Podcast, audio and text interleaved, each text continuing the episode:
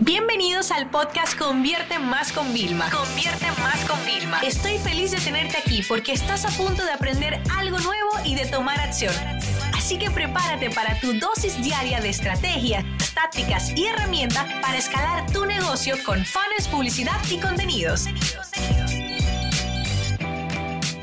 Vamos a hablar hoy de cuáles son las ideas que podemos tener para monetizar nuestro negocio que empieza desde cero. Lo primero que tenemos que entender que cuando comenzamos, eh, yo sé que ustedes han leído muchos casos de cómo Facebook comenzó y no monetizaba, cómo Twitter comenzó y no monetizaba. Esas startups todavía siguen naciendo hoy en día, pero los inversores siempre quieren saber, óyeme, ¿cómo voy a ganar dinero? O sea, ya sea que se va a vender la información, vamos a tener un sistema de publicidad, vamos a tener un sistema de cobro, da igual. Quiero saber cómo obtengo un retorno. ¿Ok? Entonces, cuando nosotros unimos un negocio, normalmente vamos a imaginar eh, que es una tienda online. El comercio electrónico está en auge, va a seguir creciendo porque llevamos toda la vida comprando cosas y ahora se van a comprar más por internet. Punto. O sea, óyeme, eso no es tendencia. O sea, yo ni siquiera en tendencia lo llevé. Es que el comercio electrónico no es una tendencia, es una realidad, es una necesidad, ¿no? Entonces tú dices, voy a abrir un, un e-commerce. Bien, fantástico y vas a tener un solo producto, que es una de las tendencias que hay en e-commerce, tener un solo gran producto, comercializarlo y algunos complementos pequeños o tener un catálogo de varios productos. Fantástico. ¿Qué pasa? Cuando tú comienzas el negocio, evidentemente, em, no quiero utilizar esa palabra, vamos a decir, eh, saca mucho capital de ti. Capital económico capital de energía también. Entonces tú le tienes que invertir mucho, eh, muchas horas, eh, cometes errores que cuestan dinero, errores que luego resultan en dinero, que también pasa, ¿no? en vez de hacerte perder, te hacen ganar, pero tú tienes que ver qué otras formas tienes de monetizar. Entonces, si tú vas a comenzar un e-commerce y quizás empiezas a documentar todo el proceso, a ti te va a ayudar para poder repetir eso en el futuro. Pero también si abres tu mente a la diversificación, que ustedes saben nuestra metodología, E al cuadrado, negocio estable y escalable, puedo diversificar por venta de productos digitales, por hacer formación en universidades, en escuelas, tu propio programa, por servicios o por consultoría. Claro, imagínate tú cómo el hecho de tú abrir una tienda online puede representarte otras líneas de ingreso en un futuro, incluso cercano, ni siquiera tan lejano. Créeme, tú no te imaginas cuánta agencias de viaje con nuestro curso de publicidad facturaron y ahora se encargan de asesorar a otras agencias. O cuántos emprendedores que nos ha pasado, sobre todo de tiendas online, aprendieron a hacer ads con todos nuestros trucos, etcétera, en nuestro curso y ahora asesoran a otros e-commerce porque tienen un conocimiento único. Pero claro, tú tienes que prepararte. Tú tienes que tener tu visión de diversificación. Eh, mi tío mentor, o sea, si yo analizo todo su grupo de empresas, están una directa de la otra atada. O sea, una de las cosas más brillantes que me pareció, él tiene una empresa de mensajería, pero luego montó el courier. Él ya tenía toda la distribución y la logística. Es como cuando una cerveza nueva llegó a mi país, República Dominicana, y compró a PepsiCo porque tenía la distribución de los colmados, los restaurantes y todo. Pero claro, esa cerveza llega mejor al país porque tiene la distribución y la logística. Entonces esto es como de un negocio sacamos otro negocio. Pero no siempre tenemos que ser nosotros los únicos inversores, los únicos dueños. Es probable que cuando tú saques un e-commerce te das cuenta, hay una parte logística, hay una parte de marketing, hay varias áreas, ¿no?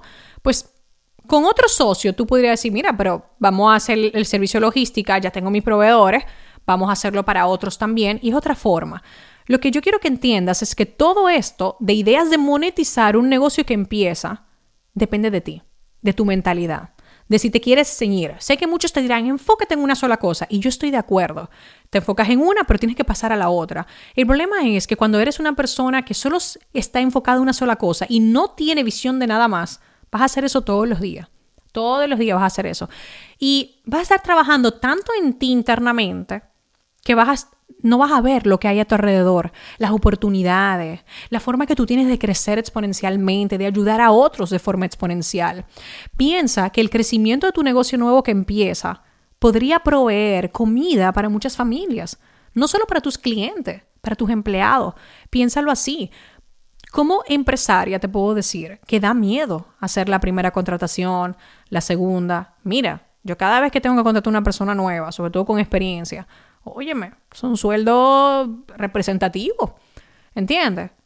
Pero más que el sueldo, yo lo que estoy viendo es que yo estoy llevando a una casa, ayudando a llevar más dinero de una persona que me está ayudando a cumplir mi sueño y el de otras personas también, mientras cumple lo suyo. Y a mí me encanta ver mis empleados cuando me dicen, mira, me compré este carro, o estoy comprando una casa y me piden la típica carta. O sea, para mí es maravilloso. Pero claro, al principio uno le da como miedo, no, pero tú tienes que verte como una persona, ¿vale? Piénsalo así, el que empieza un negocio y métete este chip, eres un money maker. Eres un creador del dinero. Entonces, los creadores de dinero tienen que entender que tienen que pagar nómina, que tienen que pagar impuestos, ¿vale? Que tienen que tener buenos asesores, que se tienen que dejar ayudar y que nunca van a centrarse en una sola línea de ingresos. Aunque estén en un nicho, en una industria y tengan un conocimiento muy particular, ese conocimiento se puede transformar. Te voy a contar un caso que te va a gustar para despedirme en este episodio. Eh, hay una marca de ropa deportiva que se llama Lululemon. Y si tú vas a gimnasios caros en Estados Unidos, la gente lleva Lululemon. Cuando yo empecé, yo me apunté a un gimnasio caro, pero era porque el que tenía al lado de mi oficina. Y yo vivía cerca también, ¿no?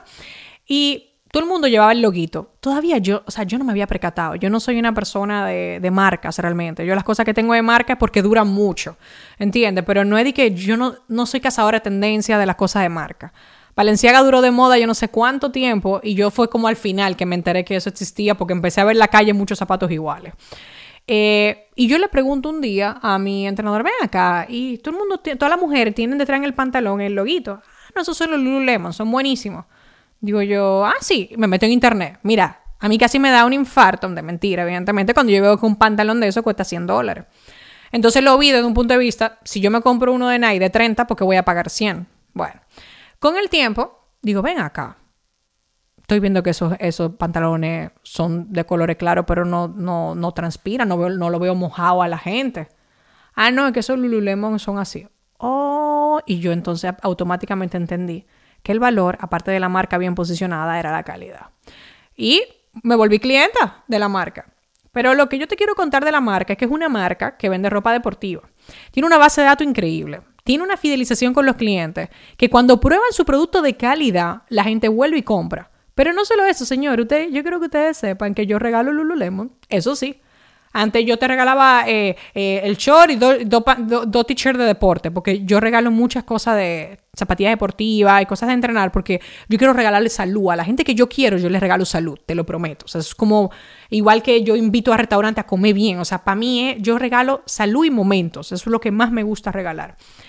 Pues ellos, imagínate, con todo eso tan grande que tienen, tienen una base de datos increíble, le va muy bien, sus ventas online fantásticas, apenas ponen ofertas, son oferticas, o sea, no te creas que tú vas a conseguir y que en 20 dólares un pantalón de 100, eso yo nunca lo van a hacer.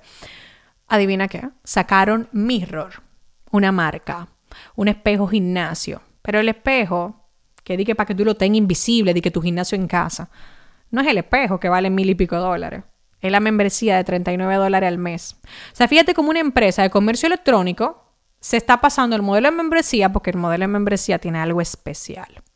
El modelo de membresía tiene algo que es cash, liquidez, ingresos predecibles. Por más que tú sepas que un 5, 7, 10% se te dan de baja cada mes, tú sabes que todos los meses a ti te van a entrar X cantidad de miles de dólares por la membresía. Entonces, fíjate cómo un e-commerce aprovecha su gran base de datos, saca un producto físico de mil y pico dólares, que más o menos son los precios de esos cacharros. Eh, algunos son un poquito más costosos, no te voy a decir que no, pero es para la membresía. Y llegan un en, un, eh, perdón, en un mercado concurrido, donde está Nord, Track, donde está Pelotón, donde hay muchas otras empresas. Llegan pero ellos que tienen la base de datos. Esto que te quiero decir, fíjate lo que es la diversificación. No tiene que ser inmediata, pero necesitas abrirte la mente. Hubo alguien en esa oficina, algunas empresas que habrán ayudado, habrán hecho sus investigaciones de mercado y hoy una empresa bien posicionada de calidad de ropa deportiva tiene una membresía y un equipo tecnológico de gimnasio casa. Y lo sacó en plena época de pandemia, donde la gente quiere entrar en su casa, quiere tener la comodidad. Así que ahí les dejo con esta historia para que ustedes vean la importancia de la diversificación y cómo esto, primero, está al alcance de todos y lo hacen pequeñas, medianas y grandes empresas. Esta sesión se acabó y ahora es tu turno de tomar acción. No te olvides suscribirte para recibir el mejor contenido diario de marketing, publicidad y ventas online.